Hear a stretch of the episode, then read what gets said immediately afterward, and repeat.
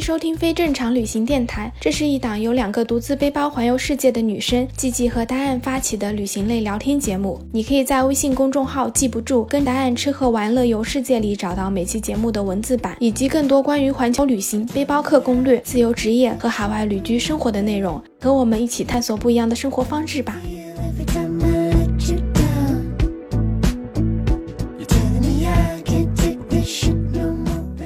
大家好，我是季季，欢迎收听非正常旅行电台。这是一档横跨南北半球的旅行播客，带你用声音环游世界。今天这一播客呢是上一次跟林安聊天的下半期，然后这期呢我和他聊了聊他是怎么从自由职业者转型成为一个创业者的。那话不多说，我们就赶紧开始今天的这一次聊天吧。Can't fight this feeling,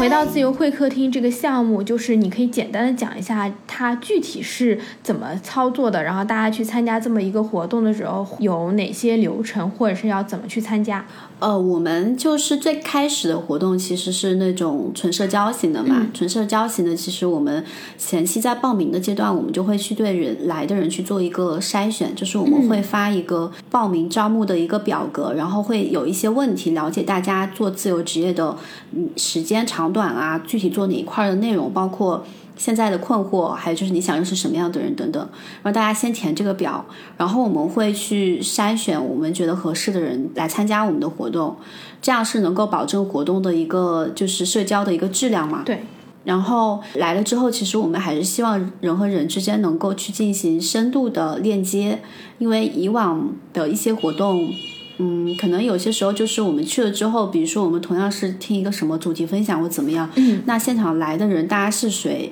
其实我们都不知道。第二就是来的人的背景都是各行各业，可能有不搭边的那种，大家也没有什么共同话题，所以我们其实还是会去针对来的这群人，他们就是有的那种共同话题的点去做一些话题卡片，包括我们前面可能会有一些破冰，让大家能够先认识一下。嗯认识完之后，我们会把大家进行分组，分组之后，我们每个组都会派一个我们内部的小组主持人，然后因为他可能是比较。呃，擅长去引导这个话题交流吧，然后根据我们提前已经设置好的一些本场主题的话题卡片，去引导各组的一些成员去进行一个深入的就这些话题进行深入的交流和探讨。哦、这个部分可能主要就是很依赖于那个小组主持人他的一个呃 hold 住这个场面的一个能力，包括怎么样让大家能够聊得更多，或者说是就一个话题展开聊，还有就是平衡每个人的一个发言时间，不让谁说的太长，谁一言不发，就这种情况出现。嗯，所以呃，我们基本上就会做很多这种细节上会做很多事情，因为我们就是嗯，每次去招那个小组主持人的时候，我们都会有一个这种小组主持人去引导的时候一些注意事项的这样的一个。一个文档，包括前期也会去跟小组主持人去进行一个深入的交代和沟通，就是说，哎，你到时候去组织的本场的交流时候要注意哪些细节啊，什么什么的。嗯，所以就也是在这些细节上去做到调整，能让来参与的人能够尽可能深入的去，一是能聊一些他们感兴趣的话题，二是能真正的认识到在场的每一个人，深就深度的认识到在场的每一个人，而不是那种。泛泛之交，或者说是简单的了解一下那种。嗯，我们的活动之前会觉得啊，那纯交流的活动要聊那么长时间，有的聊吗？那其实我们测试下来，是我们每一场大家就聊完之后只会觉得不尽兴，甚至就是聊了都不走的那种。基本上每次都这样子，因为我们每次结束之后，我们分组每组的交流是四十分钟左右嘛。那第二次分组的时候，很多人还挺不想分组的，还想继续聊。然后在两次分组结束之后，我们还有自由交流环节。那自由交流环节每次结束之后，就很多人在那儿。还是就自己去找人，一圈一圈的围在一起，就是找人聊，就能一直聊到。嗯我们正常来说活动五点半就结束了，但是一般能聊到呃六点多，还还有人在那聊还没走的那种情况都经常出现。然后他们有的人聊了还不尽兴，还一起再去约聚餐、聚会、吃饭，然后一直聊，然后再继续又聊到晚上十点多，吃完饭再回家，这种情况也有。其实这样子听下来，就是你们前期准备的工作还是挺多的。因为在我之前不是很了解的时候，我都觉得可能能大家只是做一个场地的安排，然后做一个基本活动的安排。可是你们还是做了很多前期的工作，包括去收集这些参与的人的信息，然后去设计各种环节，让他们能够更好的融入到这个活动来。其实工作量还是蛮大的。对我们从前期报名筛选的时候，包括通知的时候，就那一块儿就已经有很多就是工作，然后再加上我们给大家建了群之后，我们还会去根据每个人的一个职业信息去做一张表，然后让大家去填，说你明天想跟谁在一桌进行深度沟通，我们会根据大家的一个意愿度去给大家做分组的匹配，这些都是人工操作的事情，所以其实从前期开始就已经做了很多事情了。嗯，是的，真的要关注到每一个参与者来的话，还是挺难的。就是你要针对他们去设计这么一个活动，比你就是说一个活动套一个模板，其实那个工作量是完全不一样的。对，就是包括我们后面其实有做一些带主题分享性质的活动，就是它不仅仅只是说自由职业者之间纯社交，我们也会邀请在某个领域做的还不错的，有有一些成功案例或者说经验的这样的一些自由职业者来去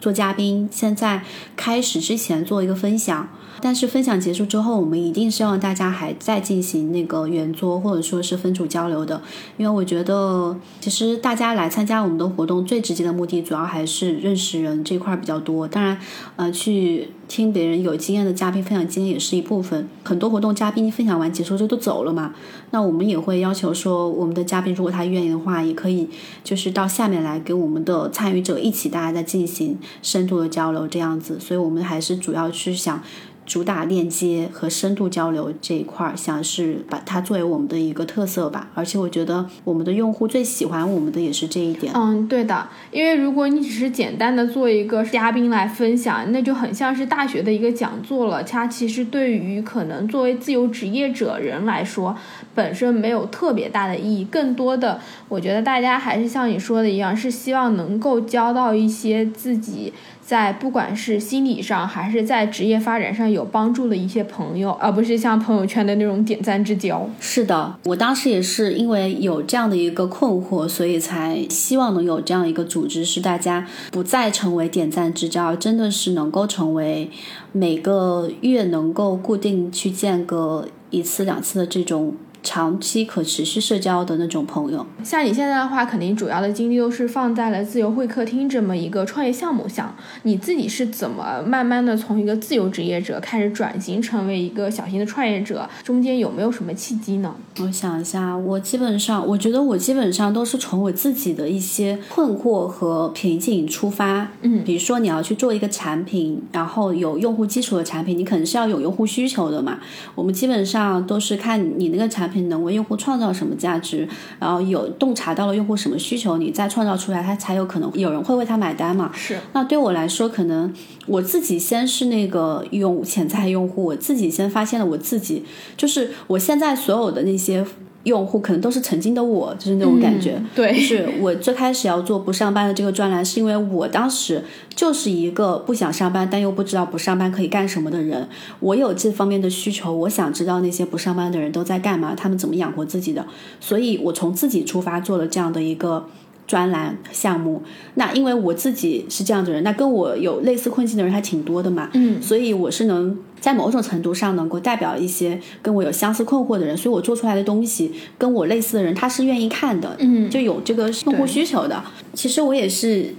前期先通过一些小的一些文章去做一些测试和验证了。我验证了说，比如说我就前面讲的，我第一篇文章就是讲现在年轻人为什么不想上班了，那个其实就是一篇测试的文章，就想看一下有多少人对这个不上班这个话题感兴趣。那第一篇文章写出来之后，发现它。它就爆了，成了一个网络爆款。我就发现那这个兴趣度还挺高的，所以我就顺理成章的就推出了一百个不上班的人的这样的一个专栏嘛。嗯，那呃，自由会客厅这个项目也是一样的，就是我也是从我自己出发，我自己有这种社交困境，我很想解决它，但是我又找不到解决方案。所以那我就自己去做一个，然后前期也是从呃一些小活动测试起嘛，嗯，就是从兴趣爱好先公益性的组织一些活动测试起嘛，看看大家呃是不是真的有人跟我一样有这方面的需求和困惑。那做了一次两次之后，发现有，而且还挺多的，呃，而且大家真的是很需要。那我后面再把它去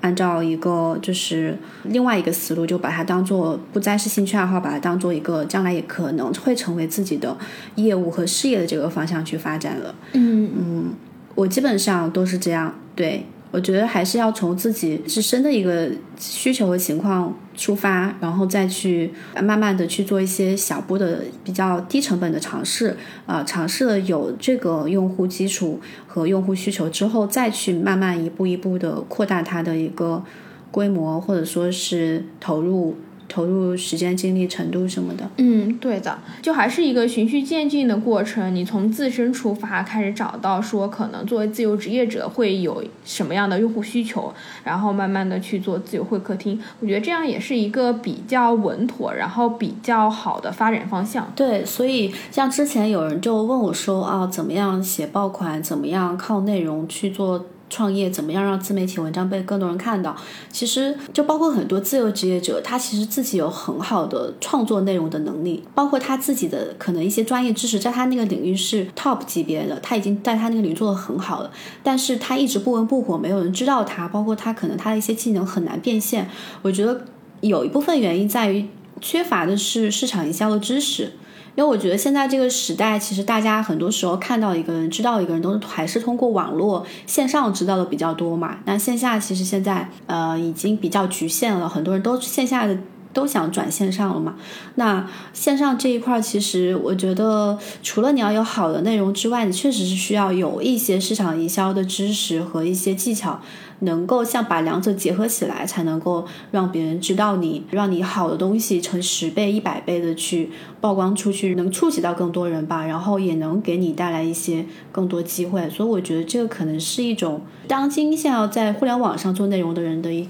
一门必修课吧。我觉得，确实是这样子的，就是我觉得你只要想要在线上做任何一个职业，甚至你在线下做，你都是绕不开要做推广和运营这件事情的。对，是的，而且线上可能资金投入成本也相对来说要低一些。嗯，对的，因为很多时候，如果你很贸然的，还不是很明确自己怎么才能够通过自由职业挣钱的时候，还不如就是说你先从线上开始做，慢慢的等你有一定的累积了，不管是你自己的职业技能，还是说你有流量了之后，你再去做一个自由职业者，你再去辞职，其实会更好一点。对对对，我是建议大家，如果想做自由职业，先在上班的时候从副业开始尝试起。呃，我不建议大家像我当初那样，就是副业还没有摸清的情况下就直接开始了。其实这种情况之下。嗯，怎么说呢？就是可能有好有坏吧。那好的是你觉得你自己已经没有退路了，你就只能逼自己，狠狠逼自己一把。嗯，那坏的地方就在于，其实你前期会有多出来非常多无谓的一些焦虑和不安全感。对那如果你是一个抗压能力比较差的人，然后心理素质没有那么强，很有可能会在这个阶段会半途而废，或放弃了，直接回去重新上班都有可能。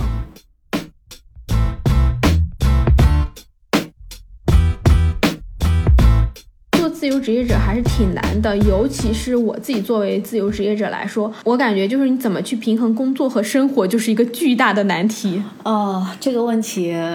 我觉得我我虽然已经三年多时间自由职业，但我觉得我可能也没有做的特别好。我们这周在杭州有一个线下沙龙，就是这个主题，就是你如何去平衡工作和生活，不上班以后工作和生活的边界在哪里，就是这样一个主题的沙龙。其实也是想跟大家一起探讨一下这个这个话题。对，嗯、就像昨天晚上特别好玩，就是我还在跟杭州的那个负责人一起就是聊工作，嗯就昨天特别晚了十一点，因为我们最近在推进一些线上的项目和那个杭州线下的活动，然后呃聊聊聊聊到最后，那个杭州的那个负责人他就说，就是我们下一次沙龙的主题是如何工作和生活的边界在哪里？那我现在就是一个实例，我的工作和生活没有边界。对的，对就的，对的。还是挺挺搞笑的。那我其实也跟他的状态有点像。我其实很长一段时间里面，我是觉得我工作和生活那个界限越来越模糊了。嗯是我有时候哪怕是在休息或者说娱乐，我感觉好像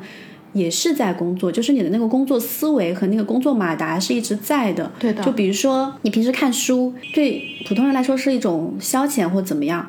那可能我有时候看书，我会想说，我这个东西是不是能运用到我将来的某个项目里面，或者说我最近做的哪个事情里面，或者是不是一个什么什么好的选题。哦，那你要说他到底是在生活、休息还是工作呢，就很难说。是还有的时候，我现在出去，呃，我会给自己就每隔段时间，比如说我在一个城市待久了，我会想让自己出去走一走、转一转，呃，安排一段时间的那种旅行、办公、旅居的这种生活嘛。嗯，就像我这个月前段时间刚在广州、深圳那边待了十十来天，然后回来的。那我现在每次出去旅行，我都是带工作出去的，我不可能说我出去旅行，我真的就是跟以前上班一样，就纯去玩的。我一定会带着电脑、带相机，然后我从出去的那一刻开始，我就会有意识的说，我是要拍一些这个旅行过程嗯，素材素材，对，要拍素材。我出行之前，我还会搜一下那个城市有没有什么是有意思的人是可以作为我的访谈对象的。就是包括我现在办活动了之后，我每去一个城市，我都会想说啊，那我是不是既然我都去这个城市，我提前在这个城市规划一场活动，我还要去线下参加一下。所以我现在。每一场旅行都是跟工作结合在一起的，不可能完全是就是放松的那种旅行。对，要说娱乐，其实也娱乐了，就是我出去旅行办公那段时间，我也能够抽出来一点时间，体验一下当地的人文啊，或者说是一些我感兴趣的地方走一走啊什么。其实旅行部分也也有，所以我觉得现在工作和生活界限还挺模糊的。嗯，对，我觉得其实每一个人应该都是这样子的，你很难去完全界定说你的工作和生活是什么样子的。对对，像我自己的话，也是我做摄影师的话，然后我也做后期的视频剪辑。我有时候看电视、看电影，我看到这个画面，我只是在想说，我一会儿去剪的时候，我是不是可以用这样的画面，或者用同样的手法，就是你根本完全停不下来。是的，就是这种 状态。就你会无意识的就把这种工作思维带到你的休息娱乐的那个场所和环境里面去了。嗯，对的。你有没有一些好的方法，就是可以分享给大家，就怎么去调节这样子一个生活和工作的一个状态？嗯，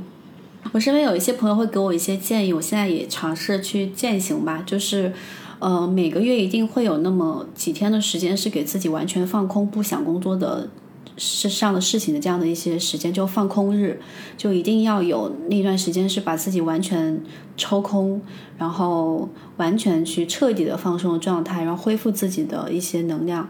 因为有时候确实，如果长期处在一个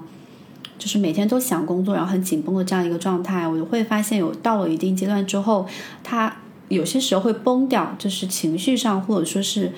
呃就各方面吧，真的是会崩掉的。因为我经历过那样的阶段，就比如说有段时间那个项目结束了，或者说是那段时间的一些工作。都完成了，那一定会有那么几天，我整个人就会彻底松懈下来，什么都不想做，提不起劲儿干任何事情，很颓废的那种状态。早期的时候还有点自我谴责，就是说，哎呀，我怎么可以这么颓废，然后这么虚度时光？到后面我就就也不自我谴责了，就让他。该颓废的时候颓废，我觉得人还是需要有那么几天彻底放松的时间的。嗯，对的，真的，你其实很难要求一个人做到完全的自律，因为我觉得这件事情是不存在的。就是你肯定是要有一些，就是真正的属于你自己的时间，然后完全放空的，不然你这个人是会承受不了的。像我有时候就是会觉得说，啊，我最近压力很大，然后我就先去吃一点东西，比如吃个冰淇淋，吃个什么，我就会很开心。就不要等到你压力真的要爆发的那一刻，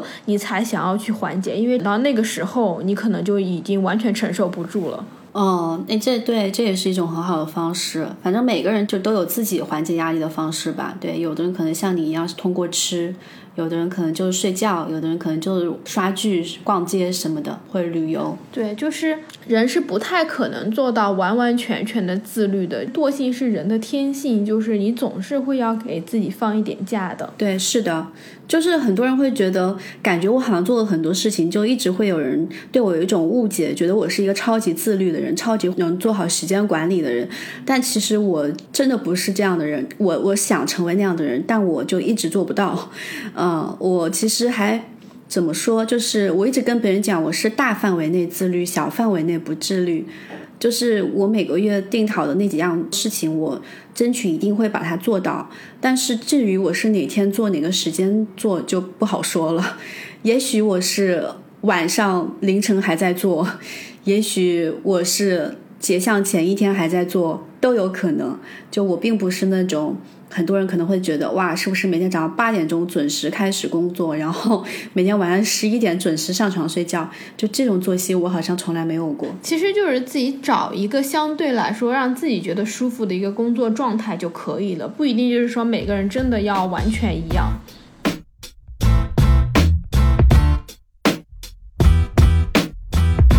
我们今天真的聊了好久，那我最后再问你几个问题，就是说你对于未来有没有什么规划？就是你自己个人的生活还有事业上。规划的话，可能我不是一个喜欢做特别长远规划的人，就比如说三年、五年这种，因为我觉得变化永远是比你的规划跑得快的。嗯所以我最多可能会规划好未来一年我可能要做什么样的事情。比如说未来一年，我是希望自由会客厅的这个创业项目，它能够比现在就是能进入一个比较正常的轨道上，因为现在还是很初期的一个阶段。嗯就是商业变现这一块儿，各个板块儿其实还不是非常的怎么说，呃，稳定吧。然后包括我们现在其实还是在搭一个商业体系和成员的一个嗯工作模式、协作模式和架构的这样的一个阶段。那我是希望一年之后，这个首先是我们的人是比较稳定了。啊，核心成员是稳定的，然后第二是我们已经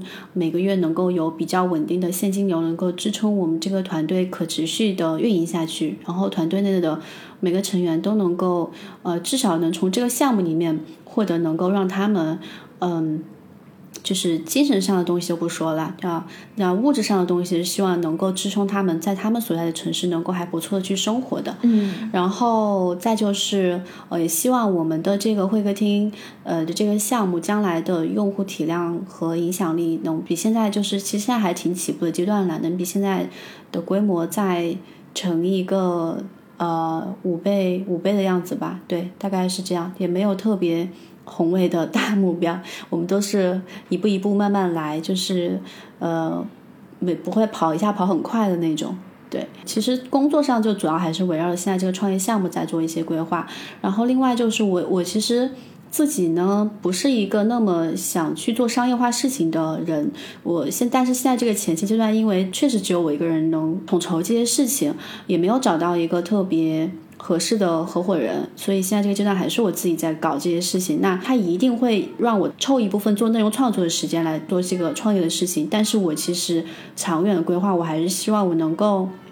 有更多时间去做内容创作，因为那个是我更想做的事情，也是我更擅长的事情。所以可能我是希望一年之内能够让它的一个各个板块能让它有可操作的健康的一个运营体系，然后每个体系都有对应的人能负责好它，我就不用太操心嗯这里面的一些嗯事情了。甚至说将来有一个合伙人，那个合伙人能够 hold 住这些事情，多花点精力在这个事情上，那我就少花点精力在这个项目上，我可以多一点时间去做我想做的内容创作，也是我将来就是比较理想的一个工作状态吧。然后生活上，我也是希望，其实现在早期的阶段来说的话，工作和生活就像前面讲了，界限还是挺模糊的。我将来也是希望，嗯，等到会客厅这个项目比较成熟稳定了之后，一方面是有更多的时间做我想做的内容创作，另外一方面也是希望能有更多的时间回归到嗯生活上，因为我自己还是一个非常需要生活的人，就是我不是那种工作狂，就是一定要每天都以。满脑子都是做工作的事情，我还是挺喜欢旅行啊，然后看电影啊、读书啊、交朋友啊，然后包括就是参加各种有意思的一些活动啊，我还是挺挺希望能够有自己的生活的，所以就是将来也会希望能够把工作生活这块平衡的更好吧。嗯，确实是的，因为你从一个人单打独斗到你开始有一个团队，其实对于个人的要求是不一样的。你一个人可能就是你有一些能够挣钱的工作技能就可以了，但是当你开始做创业的时候，你要求的可能是团队管理的能力，然后和团队成员沟通的能力，以及很强的就是统筹的能力，就这些东西还是很不一样的。甚至说，你作为一个创业者，作为一个负责人，你要对于你自己这个项目有一个规划的能力，有一个判断能力，就是怎么能够带领你底下的这些团队成员走上更加好的一个商业化的道路。对对，这个确实是现阶段最难的，因为你自己对这件事情的认知程度和你的能力，就直接决定了说你做这个项目它能走多远，以及它能做多好嘛。所以这一块其实压力也挺大的，因为你自己是要不断的去学习各方面的一些知识，也要需要去补自己的一些短板的。这个也是现阶段可能比较焦虑的一些点吧。嗯，但是其实也不用着急，因为我觉得这个东西就是要慢慢来发展的，它不是说你一下子就都会的。很多时候你预想太多也没有太大的用。对对，反正我现在心态已经算调整的比较好了，就没有那么急功近利吧，就还是想按照自己的节奏，慢慢的一步一步的把每个事情都做好。我觉得相信，可能只要你认真在做事情，把事情做到极致，然后到了一定阶段，你想要的东西就都会过来找你，这样子。嗯，尤其是对于做内容来说，你其实还是要花蛮多的时间去经营、去累积、去沉淀的，然后慢慢的，你做的内容可能才会被大家看到，让大家去关注你真正的内容、你的价值输出，而不是说你一些花里胡哨的标题啊，然后一些推广的手段。对对，我觉得其实对，就是真的想认真去做好内容的创作者来说，可能这一点都是一样的吧，也是大部分内容创作者希望达到的一种境界吧。嗯，而且很多时候，我觉得你做一个内容创作者，不一定代表你能够做一个很好的管理者，因为你做商务跟你做内容还是很不一样的。对我其实一直在想说，要找一个更擅长商业这块儿的一个合伙人，包括商业和商务这一块儿的合伙人来跟我一起做这个事情。因为我我过去几年的一个经历也有一个感悟，就是说，其实还是让擅长的人去做擅长的事是最快的一个方式。对，因为我有点那种完美主义，然后又有点就是喜欢什么事情都自己上手去做，就这是我一个毛病。然后我今年已经在慢慢改，就是说有些就是结果导向嘛，就是我不再不去抠那些细节，就是一方面是让擅长的人去做擅长的事情，我我不去就是强行干涉那么多事情。嗯，第二就是，呃，确实是你一个人想把所有事情都给自己做好是不可能的。对就是我曾经尝试过自己什么要做视频拍摄，又剪辑，又写脚本，又写文案，我发现就是没有那些专业做视频剪辑的人做得好。那我的专长可能就只是在内容创意和脚本这一块儿。那摄影剪辑，我就算现在每天晚上不睡觉去学，我可能也没有那些已经做这个行业做了十几年的人剪得好、拍得好。后来也是去找一些专业的人跟我一起合作拍视频之后，确实是有一个质的提升的，我的那个视频的栏目，所以这个也是我的一个体会吧。就是所以我现在也是想说，我前期这个阶段是没有办法，我没有找到合适的合伙人，那我只能自己去去搞这些东西。但是我其实还是理想状态，还是说后面还是要找更擅长商业和商务对接，包括运营这一块儿的合伙人，然后呃让他去做那些事情，然后我做我自己擅长的事情就好。嗯，这个其实也是最近和接下来很长一段时间都要去去做的事情，就找到合适的合伙人。对，因为我觉得这个才是可能一个长远的发展状态，就是你真正的有可能把你想做的事情做到一个比较大的体量，然后有一个可持续发展的一个状态吧。而且我自己也是有很大的体会，因为我跟你就还蛮像的，就是我自己在做很多事情，做设计上也是偏完美主义的，有时候会太抠细节。你做一件事情可能做到百分之七八十的话，你只要花一个小时、两个小时，但是你想要从百分之七八十做到百分之九十、百分之一百，你可能要花上成倍的力气才能去做最后的那一点点工作。其实它的性价比和效率都是很低很低的。对对对对，就是是过程那些就可以不用抠那么多细节，就这样，双方都很累，对方可能也觉得你不信任他或怎么样。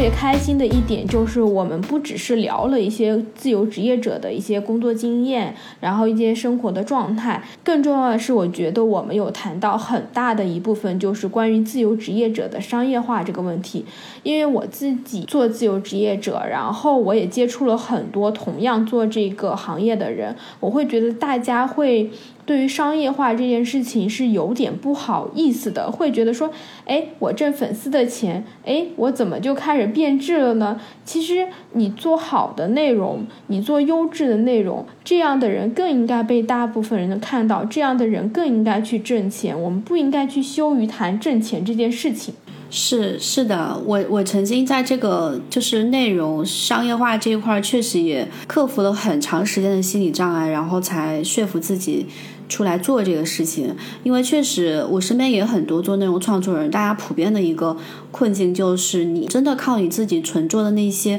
呃很好的内容，或者说是很有质量的内容，你就是没有办法赚到钱，大家并不会为这个东西买单。嗯，而且有一个情况就是，你一旦长时间都是作为一个免费的优质内容的输出者，做久了之后，身边的人会对你有一些。就是很高的期待，那你将来有一天你的东西，你一旦要开始收费了或怎么样，大家就会觉得，哎，你不是一直都免费给我们就做这些的吗？你为什么现在要收钱了呢？就是这种感觉。对，就是我会发现很多人也很无奈，就是我们无私的去做一些免费的优质的内容，但是我们也是希望能够站着挣钱，就是靠我们的这个优质内容去变现，但是现实情况就是没有人会为他买单。对，那你这种情况之下，很多内容创作者就只能去靠接一些甲方的 B 端企业的商业广告啊，去变现什么。那这种时候，可能 C 端的一些关注者又会不开心了，就是哎呀，你怎么能接广告？就觉得你变质了。对，我觉得这个也是很多内容创作者的一个困境吧。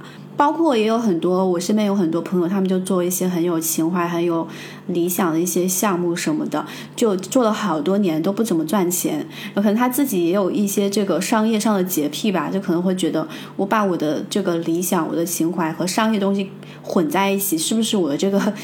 理想和情怀的东西就变味了？怎么样？大家多多少少都会受一些这个外在的一些言论，或者说自己给自己的一些心理上的一些要求的一些影响。但我其实曾经也有这方面的顾虑，后来我也是想通了，就是只要你觉得你做的事情对别人有价值，你在创造正正确的东西，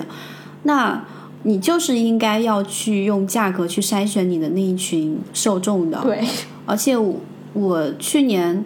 就第一次尝试去把我的一些知识。就是我是真的有花很多的时间精力去把它整理成，我觉得是还挺用心的课程。然后我以前不敢去把自己的课程标价超过三位数，我都不敢的。我觉得别人可能会觉得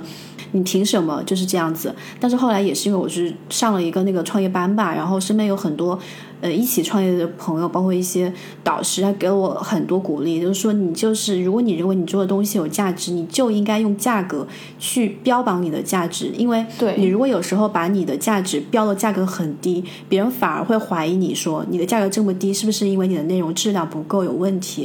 所以后来我也是受这个启发，后来我就第一次把我的那个做的课程标到了四位数的价格。但是我发现，真的是当你的这个价格上去之后，别人反而你能筛选来很多很优质的用户。对，你的高价真的是能筛选优质用户的，愿意掏这个钱来去购买你的服务的人，他的质量一定是很高，而且他一定是认可你的。对，所以我服务起这一群人来，我没有任何怎么说，就是像以前服务就很多，可能价格比较低，但是有好多个几百个那种用户，可能大家就挑这种毛病那种毛病。首先价格上来，你自己也会更用心，然后你服务的那些人，他是因为认可你，他认可你的能力而购买你的服务，那他对你的信任度是非常高的，然后你服务他们起来是非常轻松的，而人也会舒服很多。所以我现在就觉得，你真的是有时候。还是要先跨过自己心里面那道坎，跨过去之后，你会觉得，其实就是只要你做的事情是正确的，你就没有必要去介意说，哦，这个东西是不是太商业了，或者说是哎呀，我跟我的什么情怀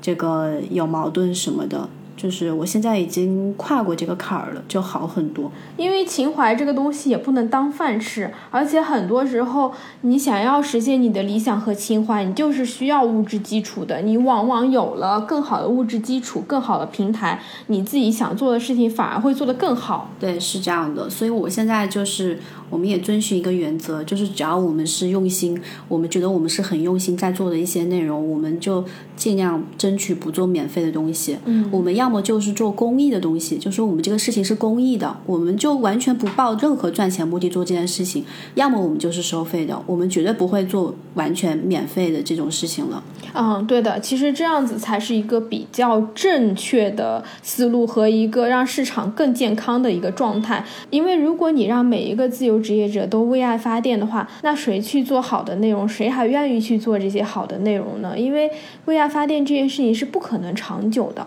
不过，可能大家都是要先经历过这样的一个阶段，然后慢慢的才能够有这个底气和实力说，OK，我就是可以收钱，我就值这个钱。嗯，对对对，反正都是有一个发展过程，中间肯定也会踩过很多坑之后，才总结得出来这样的一些结论和经验的。嗯，我们今天也是聊了非常非常非常多的内容，然后我自己也是觉得跟李安聊天的话，就收获到了很多。然后你还有没有什么东西是想要跟大家分享的呢？如果大家还有什么想了解的吧，就关于什么自由职业呀，关于创业呀，呃，也可以就是在比如说你们节目下面留言啊，或者说来我这边的一些社交媒体渠道找我、也都行。嗯对的对，然后我到时候会把林安的自由会客厅的账号，还有包括他自己的公众号账号都打在我们播客的文字栏里面，大家如果有需要的话，也可以去看。那我们谢谢林安今天来参加我们这一期的播客串台，跟我们分享他的自由职业经历，还有他现在正在做的创业项目。